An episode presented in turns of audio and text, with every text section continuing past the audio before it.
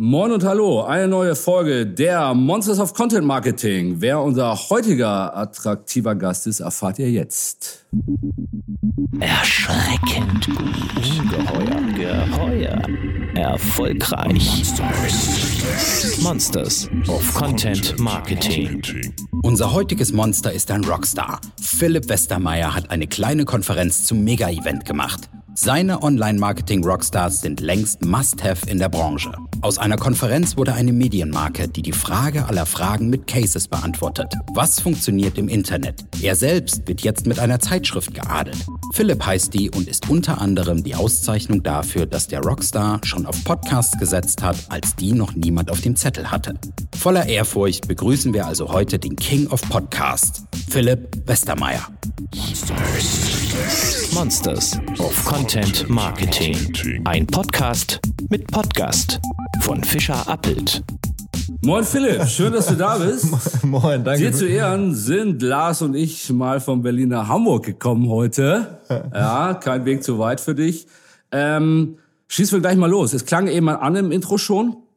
Podcast hast du, habt ihr, sozusagen, bist ja nicht alleine bei den Online-Marketing-Rockstars. Absolut nicht. ähm, schon früh gemacht, also so ein bisschen Nischenthema war. Ich kann mich erinnern, wir haben uns äh, Horizont-Event Anfang 2017 in den Medientagen, die wir mal in Frankfurt machen, ähm, habt ihr als Advokat Podcast, als, als großes, äh, zukunftsträchtiges Content-Format vorgestellt. Ja? Anfang 2017, längst noch nicht der Hype, auch Fischer Appelt hat damals auch keine Erwägung gehabt, irgendeinen Podcast zu machen.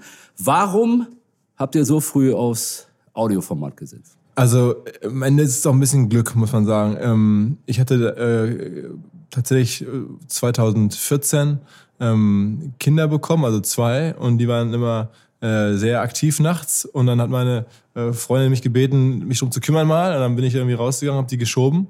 Und dann war es so, weiß ich nicht, halb fünf, fünf Uhr morgens und ich musste mit dem Kinderwagen rumfahren und damit meine Freundin ein bisschen Schlaf bekam. Und dann habe ich mich halt irgendwie gefragt, okay, was mache ich jetzt? Musik hören mit einer Nacht beim Kinderwagen schieben in einem Spittel in Hamburg war halt äh, nicht so cool. Jemand anrufen konnte ich auch nicht, weil der normale Mensch pennt halt. Und dann habe ich damals halt auf der Suche nach irgendwie Unterhaltung und Abwechslung Podcast entdeckt für mich selber als Nutzer und habe das dann cool gefunden und das dann irgendwie intensiv gehört, da irgendwie ein Jahr oder so, einfach gedacht, Mensch, macht echt Spaß und dann kam ich irgendwie ähm, teilweise eine halbe Stunde, eine Stunde später wieder nach Hause mit den Kindern als vereinbart und dann sagte meine Freundin, was ist los mit dir, wo warst du? Ich so, ja, es war so spannend und ich habe wieder was gehört und so, ich bin noch länger gefahren. ähm, und Ich würde, ich würde gerne sagen, dass unser Podcast auch so entstanden ist. Ja, wir, wir haben beide Zwillinge, ja. ja, haben wir gerade schon festgestellt. Ja. Genau, ähm, leider nicht, ja.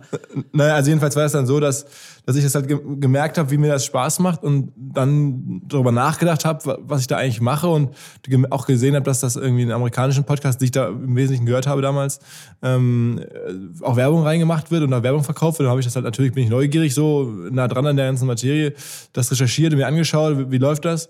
Und dann gedacht, Mensch, äh, ich mache mal selber einen Podcast. So, das scheint jetzt ja möglich zu sein, das traue ich mir auch zu, was ich da so höre. Und dann ähm, war das halt einfach, ich merkte, da kommen ja auch verschiedene Sachen zusammen. Das ist ja auch logisch. Ne? Ich hatte damals natürlich schon ein iPhone, wie die meisten damals, 2014 ist ja nicht so lange her. Und dann Podcast-App drauf, äh, Kopfhörer, alles kein Problem, war alles da. Also es gab eine ganz neue Podcast-Welt, als die 2000, weiß ich nicht, fünf oder sechs Ja. oder so, als wir dann irgendwie alle irgendwelche Dateien runterladen mussten und keiner mehr Bock hatte. Ähm, also war das irgendwie so äh, naheliegend, Netflix, Spotify, du bist eh drin dabei, ständig deinen Medienkonsum selber zu programmieren. Und dann dachte ich mir, okay, Wahnsinn, dieses Thema macht mir so viel Spaß. Es gibt total viele Anzeichen, dass sich das irgendwie auch demnächst verbreitern könnte. Ich habe dieses Werbeformat gesehen und dann Umsatz gerochen sozusagen. Und dann dachte ich mir, okay, mache ich es einfach mal selber. Und als ich selber gesehen habe, dass es halt immer mehr Zuhörer fanden und erstaunlich viele Leute uns gehört haben bei uns, ähm, habe ich dann gedacht, okay, das jetzt verkaufen wir auch Werbung. Machen wir genauso. Sag mal, ähm, du sprichst ja auch sehr schnell, muss Ja. man sagen, ja. Ähm, was, was ja auch authentisch rüberkommt, aber äh, zu der Frage leit- verleite, die ich mir auch stelle, äh, Sprachausbildung und so weiter, braucht man nicht unbedingt. Einfach mitmachen zählt. Ne? Ja, also ich glaube, was, was total zählt, ist natürlich eine gewisse Authentizität. Das ist das, insofern schnelles Sprechen ist jetzt nicht, dass ich das mache, also so bin ich halt. Ja. Man darf es doch nicht übertreiben und ich hatte es auch mal versucht, sogar mit Sprachtraining. Ich habe meine Kollegen sich in der Firma gewünscht, dass ich es mache. Und? Habe ich dann, ja, hat glaube ich nicht viel gebracht, aber habe ich halt mal ein paar Tage so, ein, so, so eine Trainerin da gehabt. Ähm, aber am Ende ist bei Podcast so, ähm, ich glaube, was die meisten unterschätzen, natürlich neben den Inhalten, es gibt ja wahnsinnig gute Podcasts, die keiner kennt. Ja, mhm. ist halt die Distribution. Du musst halt irgendwie eine Fläche finden, wo du deinen Podcast in die Masse pushen kannst. Und das war bei uns was war da euer Geheimnis? omr.com. Also wir hatten halt die Seite und äh, da ist immer sehr viel Traffic schon drauf. Die seit damals schon auch viel Traffic hatten. Genau, wir waren ja seit, also ja. schon seit 2000, weiß ich nicht, 14 äh, oder ja, noch vor 12 sind wir ja eigentlich eine, 11 eine Content-Seite sozusagen. Ne? Mhm. Und ähm, als darüber haben wir halt, weiß ich nicht, jeden Tag irgendwie 15.000, 20.000 Leute auf der Seite, wenn es gut läuft. Und ähm, das ist halt ähm, äh, natürlich total entscheidend, weil das sind Leute, die uns wirklich, so einzelne Menschen, die wirklich zu uns kommen, ohne, ja. ohne SEO, ohne Facebook, die kommen einfach und wollen. Ist sehen, das weiterhin so? Ist der Anteil ja derer, die das über eure Seite ansteuern? Ist, ist hoch. Und die Seite ist auch weiter gewachsen. Ne? Also wir haben natürlich noch mehr Leser als vor vier Jahren. Ja. Und, und halt sehr, sehr viele Direct Type-In, sehr, sehr viele, die uns sozusagen im Newsletter sehen, also die zu uns kommen und einfach wissen wollen, was wir machen. Und wenn wir dann da jeden Mittwoch einen Podcast announcen, dann ist das halt ein Riesenvorteil. Der normale Podcaster hat halt keine Seite mit dieser ja, äh, Power dahinter, wo dann irgendwie jeder auch noch sagt, okay, alles klar, gucke ich mir jetzt an den, ähm, oder höre ich mir jetzt an den Podcast. Ja. Und, und, und das hat uns am Anfang den Kickstart gegeben, muss man ganz klar sagen. Du hast es schon erwähnt, ihr habt eine Seite, ihr habt äh, Podcast nur einen Bestandteil ja, eures ja. Storytellings.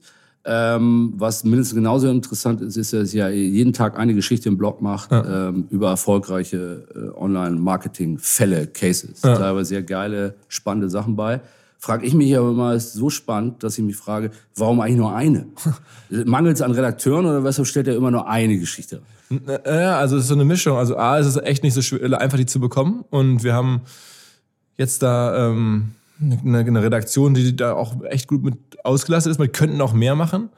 Aber ich glaube, mehr bringt gar nichts, weil du kriegst nicht noch mehr Aufmerksamkeit von den Leuten. Also wenn wir jetzt da jeden Tag drei reinstellen ja. würden, dann würde das einfach, keiner hat Zeit für drei, das würde sich verbrauchen. Und die Effekte, die wir erzielen wollen, nämlich dass Leute sozusagen uns, mit uns in Berührung kommen und uns irgendwie im Kopf haben, dafür reicht ein Artikel vollkommen aus. Also ich, ich begreife ehrlicherweise selber bis heute nicht und hätte vor kurzem, war ich eingeladen beim Spiegel zur Blattkritik, da habe ich es auch offen gesagt, warum, warum Spiegel oder Spiegel auch Online oder? Spiegel Online, genau. Ja. Ähm, warum also diese Portale so viel Content-Output haben. Ich halte es nicht für nötig. Ich glaube. Ähm, okay, es passieren ja Sachen, die sie umsetzen müssen, wo man sich als Journalist berufen fühlt. Klar, aber, aber das, das gibt ja noch viel mehr. Also man, Wenn jetzt Trump Nordkorea angreift, kann ich ja nicht sagen, mache ich nicht, weil ich habe ja schon eine Geschichte. Also im, im News-Bereich verstehe ich das, äh, dass man das auch updaten muss ja. und sowas. Aber ich, wenn du dir das anguckst, was da so geschrieben wird, das sind jetzt ja nicht alles News. Ne? Ähm, und ich glaube, man könnte ähm, mit, mit tieferen Geschichten oder besseren Geschichten, aber weniger, mhm. ähm, ein besseres ökonomisch-publizistisches Verhältnis haben, sag ich mal. Also dass du, dass du dann äh, ähm, eher ein bisschen weniger Ressourcen vielleicht brauchst oder vor allen Dingen die auf, auf tiefe Geschichten äh, setzt. Und die, die, die Masse des Outputs, die sieht man ja bei vielen ähm, Publikationen, dass sehr, sehr viel Output da ist. Und ich glaube, ja. da, das ist einfach zu viel. Dadurch, dass ja eh so viel aus verschiedenen Ecken mittlerweile kommt. Content Shock. Ja, ja, so ist es wirklich, ja. Und, und, und es ist halt ökonomisch für uns zum Beispiel jetzt nicht nötig. Wir machen ja gar kein TKP-Geschäft. Ja. Ich glaube auch, dass eigentlich keiner außer Google und Facebook auf Dauer ein TKP-Geschäft machen sollte, aber ist ein anderes Thema. Ähm, also warum sollte ich jetzt mehrere Artikel raustun? Ich will ja nur eigentlich, dass die Leute irgendwie mit uns in Kontakt sind und was uns irgendwie mit einer guten Geschichte in Erinnerung behalten. Dazu reicht aber eine und da brauche ich gar nicht so viele. In Erinnerung behalten, gutes Stichwort. Ähm, ursprünglich, so habe ich jedenfalls begriffen, waren ja die Stories, der ganze Content, den ihr produziert habt, äh, Mittel zum Zweck, nämlich ähm, auf die OMR als Veranstaltung aufmerksam zu machen. Oder hast du es schon immer eigentlich anders gesehen? Ja, also das, das wäre jetzt, ähm, glaube ich, nicht fair, dass, dass du so, also man, das sieht natürlich, klar, das, den sind man so wahr, ähm, auch weil wir mit dem Content nicht unmittelbar Geld verdienen, ist es natürlich mhm. so, weil wir halt keine Anzeige oder keine klassischen mhm. TKP-Deals auf der, auf der Startseite und keine Banner-Anzeige und so haben. Ähm, deswegen ähm, sieht man das so, aber ich, eigentlich war das auch bei mir so ein Bauchgefühl, dass ich dachte, wenn die Leute das ganze Jahr über nach OMR oder Online-Marketing-Rockstars halt googeln und mhm. suchen. Und ich mhm. konnte das Suchvolumen ja sehen. Ich konnte sehen, ein halbes Jahr nach der Konferenz und auch ein halbes Jahr wieder vor der Konferenz, wollen die Leute irgendwie wissen, was wir gerade tun, scheinbar. So war das vor Jahren. War es immer noch hoch. Und da war genau, war es immer noch hoch und da, oder zumindest ja. spürbar. Und da dachte ich mir, okay, da gibt es jetzt Leute, die wollen irgendwas von uns wissen. Die wollen jetzt noch keine Tickets kaufen, weil es ist noch ein halbes Jahr hin bis und es ist schon wieder ein halbes Jahr her. Also die wollen auch keine, keine Recap-Videos gucken, mhm. sondern die haben irgendwie das Interesse, was machen die Typen da gerade? Und ähm, da dachte ich mir, dieses Interesse, das würde ich gerne befriedigen. Und dann haben wir halt angefangen oder das auch nutzen, dass es irgendwie doch scheinbar Interesse an uns gibt. Und dann habe ich äh, die Idee gehabt, halt ein Portal zu machen. Aber klar, es war mir auch natürlich klar, dass das vielleicht dazu beitragen würde, dass wir die Marke stärken und, und so. Aber das Portal muss ich auch rechnen. Ähm, du hast äh, erwähnt in Podcast Werbung, dann habt ihr natürlich das Geld, das über das Event reinkommt. Ähm, weitere Einnahmequellen, kannst du ja, das kurz skizzieren? Ja, ja, also wir haben ähm, Studien, wir verkaufen ja so, so, so Paid Content am Ende, also Studien, eine, eine extra Redaktion und ein ganzes Team. Ähm, ein, jeder, einmal im Monat kommt eine neue Studie raus, also irgendwelche Fachthemen, Marketing auf Amazon, äh, Marketing auf Pinterest, mhm. äh, Tools zur Wettbewerbsanalyse im Internet und sowas. Also all das äh, in Studien, kosten 99 Euro, das ist mittlerweile auch ein gutes Geschäft. Wir machen sehr viele Seminare, äh, zum Teil auch gemeinsam mit Partnern, hier Hamburg Media School und so.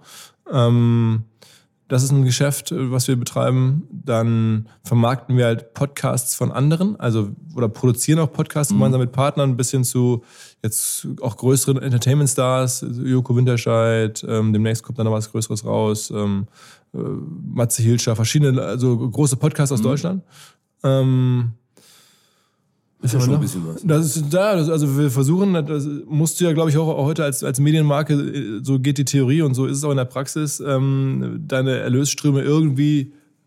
Du siehst dich also schon als Medienmarke auch. Klar. Total. Also den Wunsch habe ich seit ein paar Jahren schon, dass ich denke, okay, ein Event alleine ähm, ist nicht das, was also gerade in unserer Branche, das muss eine Medienmarke werden. Ne? Da, da, ist, da ist mehr Potenzial und da ist auch die, die Zukunft irgendwie. Siehst du da ähm, in der Branche auch weiteres Potenzial, abgesehen von, von den üblichen etablierten Branchendiensten, die es gibt, äh, sich über Cases, über Online, über Content-Marketing-Fälle zu informieren? Ist da noch Bedarf für Berichterstattung, für, für mediale Angebote? Also ich, ah, schwer zu sagen. Ich, ich glaube, dass jetzt die, dieses digitale Marketing ist schon sehr, sehr gut, gut gecovert. Ne? Weil zum Beispiel von der, worauf ich hinaus will, der Mexico wird ja mal mhm. ein bisschen als, als Konkurrent angesehen mittlerweile. Ja. Oder ihr habt euch zum Konkurrenten der Mexico entwickelt, äh, besser ja. gesagt. Ähm, und auch die haben ja vor, und es wird auch gelegentlich gefordert, Medienmarke zu werden, Content anzubieten nach euer Modell. Äh, ist das aus seiner Sicht eigentlich empfehlenswert? Äh, ist der, ist der Bedarf bei den Leuten noch da oder?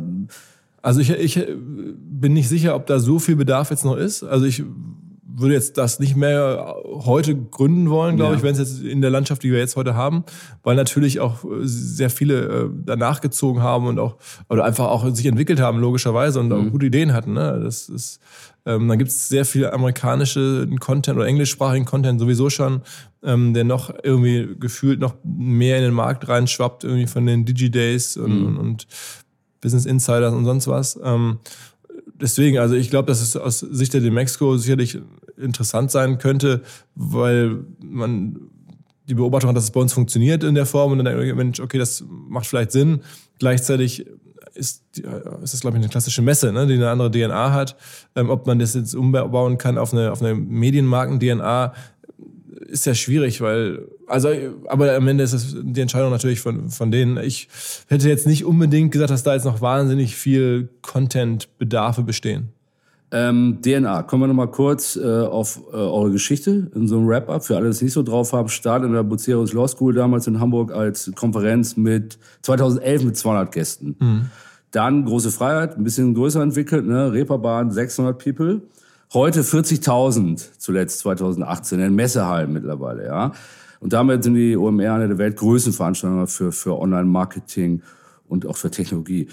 Skizzier doch mal eure Strategie hinter dem Ganzen, als ihr 2011 gestartet seid. Ja, ähm, ich, meine Theorie ist jetzt, ähm, ihr hattet da oder du hattest da Bock drauf. Ja, ihr habt auch eine Lücke irgendwo mhm. gesehen. Aber Ganze ist eher aus einer Laune heraus äh, entstanden, oder? War doch die Idee, Mann, in ein paar Jahren wollen wir Messehallen, nee, reservieren wir schon mal. Null, null, null. Also wir, nee, also ganz im Gegenteil. Ich habe das ja irgendwie, äh, also als Hobby angefangen. Wir beide kennen uns ja schon aus Grund- und Jahrzeiten. Deswegen, ich war auch mal beim Verlag und bin dann aber da raus und habe halt so Technologiefirmen gemacht, Technologie-Marketing-Firmen. Und da hat mir so ein bisschen dieses journalistische, dieses Content-Kuratieren und so mhm. gefehlt. Und dann ähm, habe ich deswegen dieses Produkt OMR als Hobby äh, sozusagen erfunden. Und das lief dann ganz gut. Und es lief, glaube ich, auch deswegen gut, weil es halt ein Hobby war, weil wir da irgendwie gesagt haben, komm jetzt hier, lasst mal Künstler auftreten, lasst mal irgendwie da auch nicht, nicht äh, kleckern, sondern dann. Also Party war auch mal ein Bestandteil. Genau, ja, lass, genau, lass Tag, tagsüber Künstler, abends Party mit, mit, mit Künstlern und so. Und weil wir nie darüber nachgedacht haben, dass wir jetzt damit Geld verdienen wollen oder äh, auch keinen Plan dafür hatten, so wie das jetzt in den nächsten Jahren weitergeht. Also es war ein, ein Spaßprojekt und das kam, wie es häufig so ist, natürlich super an. Und diesen Spirit versuchen wir uns zu bewahren. Aber jetzt ist natürlich mittlerweile eine Firma, wo 80 Leute arbeiten. Insofern nicht mehr nur ein Spaßprojekt. Aber ähm, so ein bisschen ist es das noch. Und plus, was man auch sagen muss, also A, es gab gar keine Strategie am Anfang und, und es, gab, es gab noch eine Menge Glück, weil diese ganze Entwicklung von Google und von Facebook, von so kleineren Firmen, die auch irgendwie da draußen versuchen, Startup zu sein oder, oder auch jetzt schon eine größere Firma waren, aber die waren nicht diese Firmen, die sie heute sind, so die weltdominierenden Megakonzerne. Und auf der Reise dieser Firmen sind wir quasi mitgeschwommen. Ne? Also so wie Google und Facebook und Amazon und alle immer größer wurden, auf dieser Welle sind wir halt auch mitgewachsen, ne? weil wir dann am Anfang auch als, okay, was machst du da, Online-Marketing-Konferenz oder Digital-Marketing-Konferenz? Ja, okay, who cares? Mittlerweile interessiert sich halt wirklich jeder für Digital Marketing und wir haben halt von den Spielerfrauen, die wissen wollen, wie sie ihre Instagram-Profile groß kriegen, bis zu irgendwelchen Friseursalons, die irgendwie wissen wollen, wie sie Local SEO machen, bis zu ähm, allen möglichen Brands und C-Level-Leuten, die, die sagen, hey, wie kriege ich meine Firma im Internet äh, entwickelt oder wie muss ich mich jetzt aufstellen als, als, als, als CEO-Brand, haben wir so viele Besucher aus allen Himmelsrichtungen, ähm, das hätten wir uns am Anfang gar nicht vorstellen können. Ähm, wann hat er dann gesehen, dass interessante Geschichten, Interviews, Analysen, also kurzum Content Marketing, ähm, das ideale Marketing für euer Event sind? Erst ja. aufgrund des erwähnten Suchvolumens oder war die Erwägung schon früh da?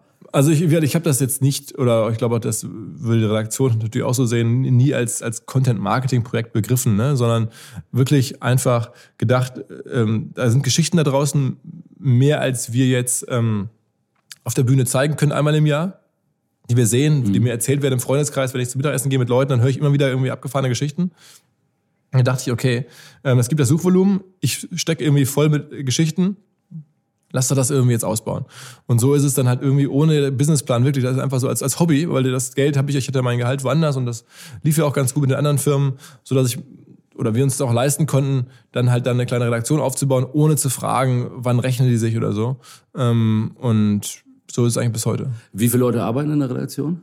Also wir haben jetzt ja zwei Redaktionsteams, eins für die Reports, eins für die, für die Daily-Seite und, und die Podcast-Themen und so. Und in Summe sind wir jetzt so acht Redakteure. Ähm, und wie entwickelt die Blog-Themen?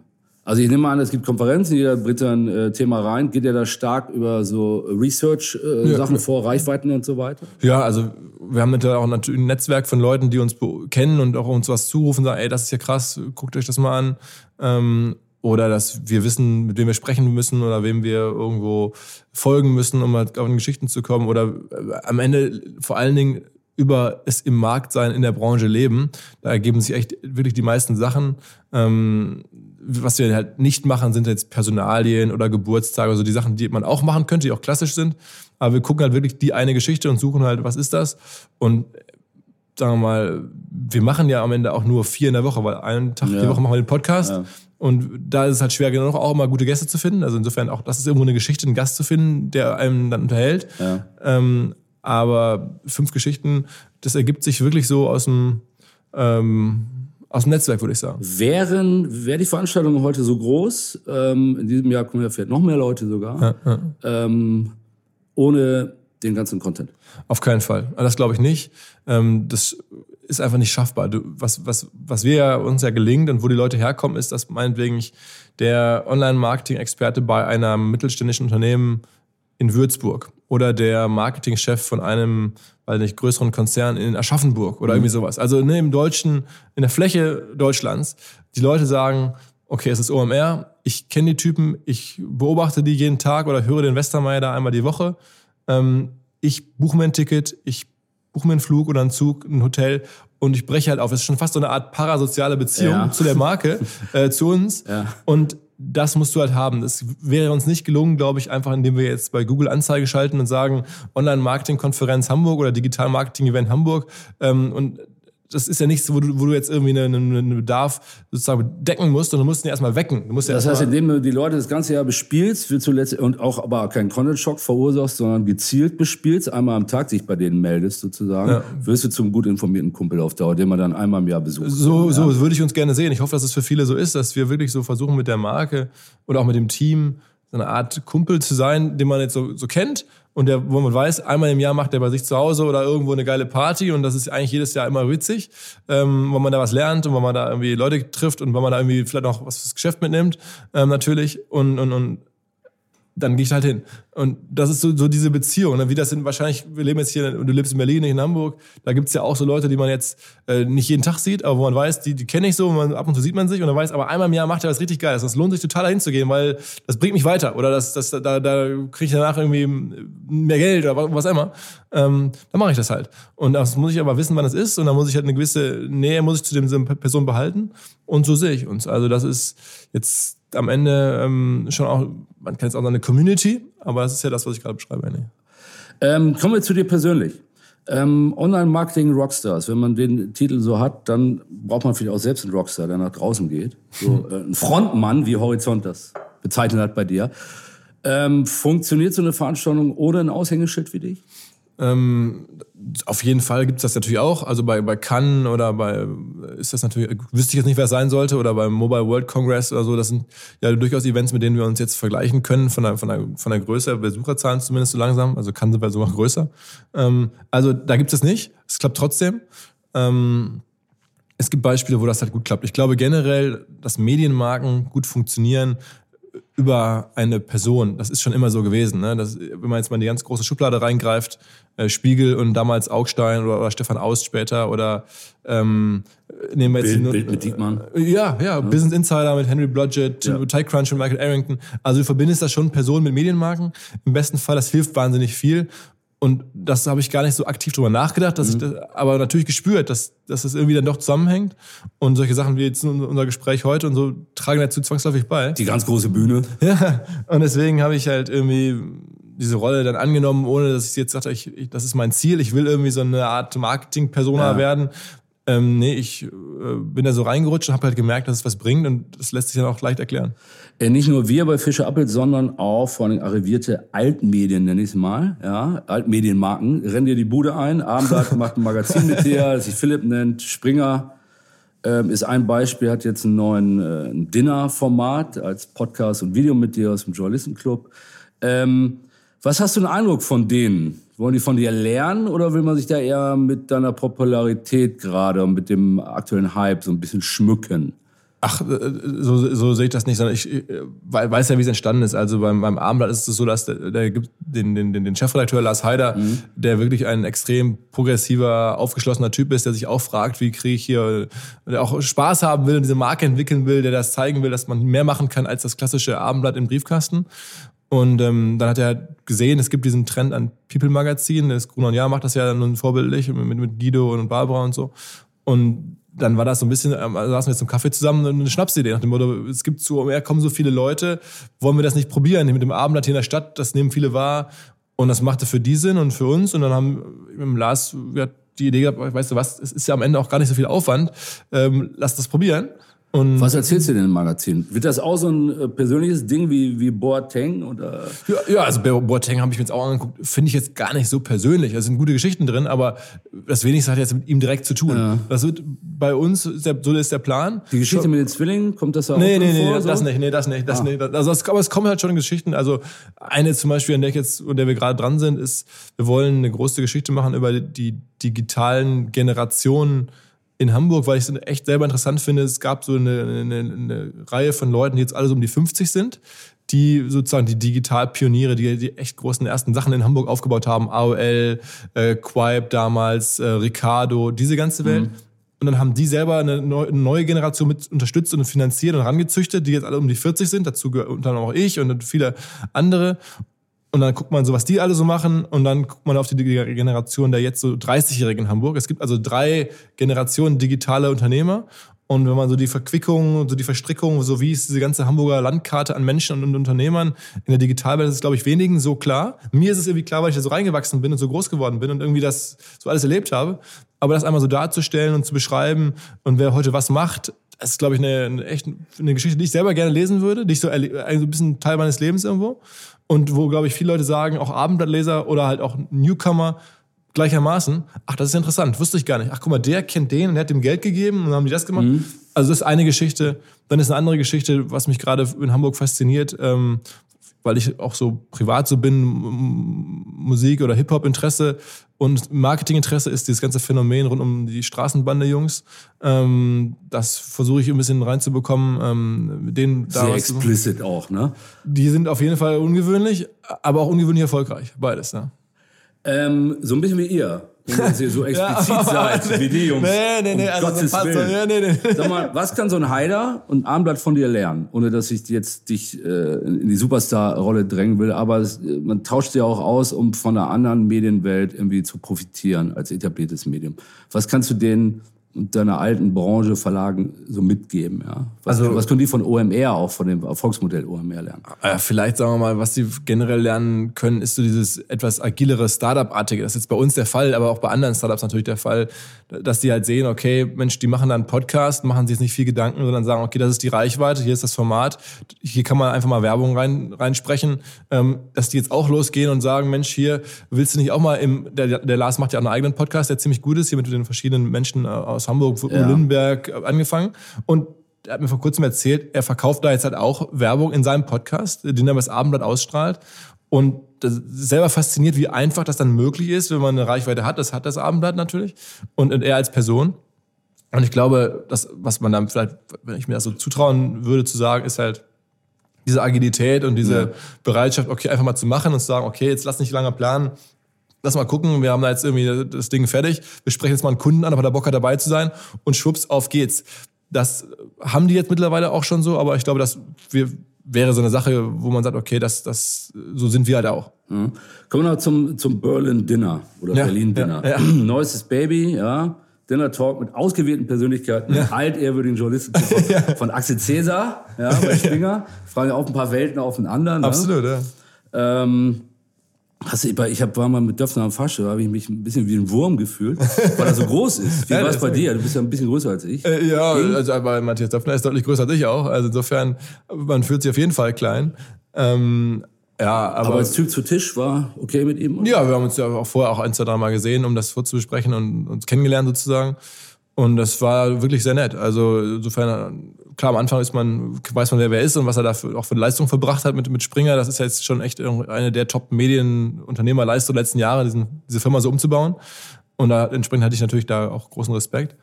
Aber dann, ähm, ja, wenn man sich dann kennenlernt, dann, dann geht das so ein bisschen weg und man fokussiert sich auf die Themen. Er war auch lässig im Pulli am Start. Ne? Absolut, ja. Also es war, es war ganz gut und ist aus der Idee heraus entstanden, was könnten jetzt Axel Springer und OMR zusammen machen. Ja. Und da ist einfach so ein neues Eventformat. Es gibt ja schon wahnsinnig viele Eventformate, ne? Also von klein bis groß. Ne? Auch auf dem Top-Level DLD äh, und, und dann uns und die Mexico und dann gibt's internationale Formate und so weiter. Also da ist was zusammen zu machen, war halt schwierig oder war jetzt nicht sehr erfolgsversprechend. Und die, die Springer-Kollegen machen ja auch schon einige Sachen, ähm, Weltwirtschaftsgipfel mit der, bei der Welt und, und NOAA, mhm.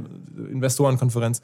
Naja, und dann haben wir gesagt, war meine Idee halt, oder unsere gemeinsame Idee am Ende, muss man sagen, zu überlegen, hm, könnte es nicht funktionieren, dass wir ein Event in der echten Welt machen, der sehr klein ist und gar nicht jetzt auf, auf Zuschauer angelegt ist in der echten Welt, mhm. aber der dann halt online massiv weiterlebt. Und so ein Abendessen kann das halt sein, weil das ist halt in der echten Welt, da sind ja keine Zuschauer, da hatten wir keine, außer ein paar Freunde, war da niemand da mhm. und halt die Techniker. Aber wir hatten die Hoffnung, dass dieses Format dann halt sehr stark weiterleben könnte in der, in der digitalen Welt. Und das sieht jetzt ganz gut aus. Also das wird ja auch häufiger geben jetzt, ne? Wie oft Genau, ja, das ist so lose geplant, zwei, dreimal mhm. im Jahr. Mhm. Ähm, und am Ende ist es halt so die, ne, die, die Frage, wie, wie kann man gemeinsam noch irgendwie Content schaffen oder auch so ein bisschen mhm. für Springer sicherlich so eine, auch für uns auch, so eine Thought Leader-Rolle irgendwo definieren.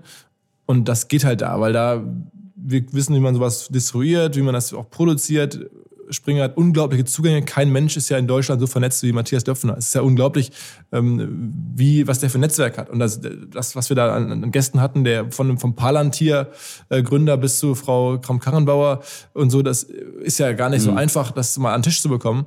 Und das machen, macht halt Matthias Döpfner möglich. Wenn ich aber sehe, wie Springer die Veranstaltung nachher vermarktet hat, jetzt als Beispiel deren Pressemitteilung, sie ja gemacht haben dazu, äh, über, über Axel Springer, ähm, wo dann das übliche XY sagte das, äh, Z betonte das, ja, dann frage ich mich, passt das so zu den Online-Marketing-Rockstars? Ja, das war schon sehr, das klang dann so, wenn ich nur diese Pressemitteilung lesen würde, ohne das Gespräch gesehen mhm. zu haben, dann denke ich mir, das ist eine stinknormale Podiumsdiskussion mhm. gelaufen. So sah die Berichterstattung mhm. so ein bisschen aus. Das Gespräch streifte auch so ein bisschen die üblichen Themen, muss man sagen. Ja, absolut. Digitalstandort Deutschland, Datenschutz, Nachhaltigkeit. Passt das zusammen? Ist das nicht ein bisschen zu spießig und gewöhnlich für euch? Also ich finde, die Themen sind äh, tatsächlich schon auch wichtig. Ne? Also auch die, die Themen sind zwar jetzt in aller Munde, aber auch, ja, weil sie einfach äh, relevant sind und wichtig sind. Da, da müssen wir auch uns mittlerweile irgendwie zu positionieren. Wir wollen ja auch jetzt mehr sein. Also ihr werdet seriöser damit auch, Ja, also sicherlich. Wir, wir verbreitern uns. Ne? Kannst du doch gar nicht anders. Wenn du ja. jetzt mit 50.000 Leuten unterwegs bist und die, die, die Plattform an solche hat ja viel, viel mehr äh, noch, äh, noch Nutzer, Hörer ähm, oder, oder, oder Leser. Ähm, das heißt, nur mit den Geschichten über SEO-Erfolge ist das halt nicht auf Dauer nicht möglich, da so zu wachsen und diese, diese Leute auch irgendwo abzuholen. Und deswegen ähm, ist das thematisch für uns vollkommen okay was die Aufbereitung anbelangt, ist es halt so, dass wir gesagt haben, wir wollen ja bewusst beide Welten. Wir machen das auf unsere Art und Weise. Mhm. Wir machen das bei uns, wenn du jetzt bei OMR bei Instagram folgst, dann siehst du jetzt irgendwie bei Instagram Stories, wo halt irgendwie 20 Sekunden die besten mhm. Zitate. Das finde ich mhm. halt cooler, das mhm. geht mir jetzt besser ins, ins, äh, ins Ohr als eine Pressemitteilung.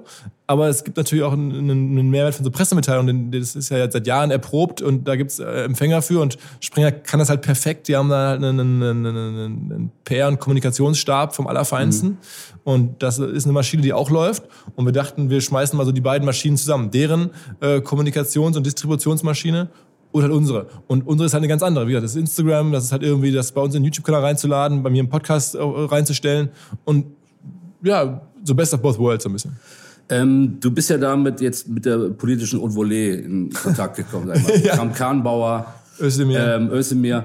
Hast du vorher schon Kontakt gehabt? Sucht man in den Kreisen, sag ich jetzt mal, äh, auch deinen Rat bereits oder war es jetzt, war Döpfner da und Springer der Door-Opener sozusagen? Ja, also wir hatten ja schon bei, bei OMR jetzt immer mal wieder auch politische Gäste. Ne? Also wir hatten schon vor Jahren mal Scholz da mhm. und, und dann ist das, jetzt hatten wir zuletzt den... den als er noch Local Hero war. Als er noch Local ne? Hero war, genau. Dann hatten Hero. Wir, äh, ja, auch Bürgermeister Hamburg. äh, dann, dann, dann hatten wir ähm, EU-Kommissare ähm, und ich hatte ähm, Frau Zypries, die damals Wirtschaftsministerin war. Also sagen wir mal, diese Zugänge und diese, diese Begegnung gab es schon mal häufiger. Und jetzt darf ich auch seit, seit einiger Zeit gibt es so, ein, so ein Gremium, so einen digitalen Beirat hier in Hamburg. Äh, war ich jetzt mal dabei und so. Also ich habe das jetzt schon mal erleben dürfen. Aber natürlich auf dem Niveau jetzt wie die möglicherweise künftige Kanzlerin ähm, oder zumindest CDU-Chefin, ja. die ja auch gerade selber so die Politikerin ist, um die sich vieles dreht. Ähm, das war jetzt nochmal äh, ja, in so einer Abendessensituation äh, nochmal neu. Aber ähm, ja, ich man, man, man, so langsam ist es halt so eine, so eine Reise. Ne? Jetzt, wie ich mich daran gewöhnt habe, von 30 Leuten im Seminar, wo ich einen Vortrag gemacht habe, bis jetzt irgendwie 6000 Leuten in der Halle, wo ich einen Vortrag mache. Das war ja auch eine Reise. Das machst du nicht von einem Tag auf den anderen, aber für mich war es so. Also hast du noch Lampenfieber oder ist es inzwischen? Ja, schon, klar, aber man gewöhnt sich halt besser dran. Halt, Produktives Lampenfieber. Ja, total, also total wichtig, dass das, eine, also am Ende jetzt, sag ich mal, ein ganz blödes Beispiel, aber als, als, als, als Kabarettist fängst du ja auch an mit irgendwie 30 Leuten und irgendwann darfst du dann vor ein paar tausend Leuten vielleicht irgendwie auftreten als Kabarett. Und da muss, aber das geht halt nur, wenn du das über Jahre ähm, trainierst und da die über die Dörfer tingelst. Und so habe ich ja auch angefangen. Über die Dörfer getingelt, Seminare gemacht, kleinere Konferenzen, jetzt eine große Konferenz und jetzt dann auf einmal am Tisch mit, mit so Politikern. Das ist nervös so, gewesen? Ja, natürlich ist man, weil auch ehrlicherweise. Aber Kram Kambauer hat jetzt ja keine Aura, die einen nervös macht, oder? Oder ja, Daniel Döpfner. Äh, so die Summe der Menschen am Tisch ja. und du äh, hat schon eine Aura oder hat schon auch einen, was mich auch äh, weniger als eine Aura jetzt, das bin ich jetzt auch ein bisschen gewohnt über den Umgang mit verschiedensten Leuten, auch aus anderen Ecken, die man mhm. Prominenten halt. Ähm, aber was, was mich da natürlich in der Situation besonders nervös gemacht hat, ist halt die Frage, klappt dieses Produkt eigentlich? Wir hatten ja diese Idee, dieses mhm. Dinner zu machen und das hätte ja auch sein können, dass das echt so enttäuschend wird von dem, was wir da reden, von der medialen Qualität nachher und dass dann alle so sich so angucken und sagen, okay, das war eigentlich eine Schnapsidee. Und da jetzt hin, in der Sekunde mit diesen Menschen guten Content zu erzeugen, der dann irgendwie hinterher konsumierbar wird und der dann auch irgendwo Spaß macht und der dann auch den Axel Springer Kollegen und uns, meinem eigenen Team auch so gefällt, dass wir uns trauen, das auszustrahlen.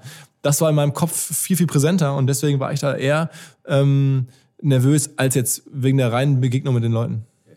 Ähm, wir sprachen über das jüngste Projekt, das Dinner. Was kommt da als nächstes? Jetzt Vorbereitung stark auf das Event im Mai. Mhm. Ja, ja, totaler Fokus. Wie viele Leute rechnet ihr da jetzt? Mit ja, so 50.000. Also nochmal ein bisschen mehr. Also ja, absoluten Zahlen schon 10.000 mehr. In relativen Zahlen ist das Wachstum jetzt nicht so stark. Ähm, darüber hinaus neue Formate, neue Sachen geplant? Ja, äh, wir werden sicherlich mit weiteren Podcast-Formaten um die Ecke kommen. Also jetzt nicht Fachpodcast, sondern wir sprechen da mit, mit ähm, ja, Partnern, äh, Inhaltepartnern für verschiedenste Themen. Mhm. Ähm, wollen dieses Thema Podcast wirklich weiter ausbauen. Das, ne, was wir jetzt mit, mit dem Podcast Alle Wege für nach Ruhm angefangen haben. Also da reicht sehr, sehr große Reichweite. Paul Ripke, Joko Winterscheid, vermarkten vieles andere und überlegen aber auch halt mit Partnern Neues zu erschaffen sozusagen und dann Reichweite aufzubauen. Wir sind gespannt. Eins war eins. Vielen ja. Dank, dass du da warst, Philipp. Schönen Gruß an die Zwillinge. Tja, ja. ebenso. Und ja, sehen wir uns spätestens im Mai. Ich würde mich freuen und danke, dass ich die Chance hatte, hier ein bisschen zu reden. Äh, ja, gerne. Bis Mai dann. Jo. Alles ciao. klar. Ciao, ciao. Bis zum nächsten Podcast mit Podcast. Für weitere Monsters of Content Marketing. Schaut nicht unters Bett. Schaut unter www.fischerappelt.de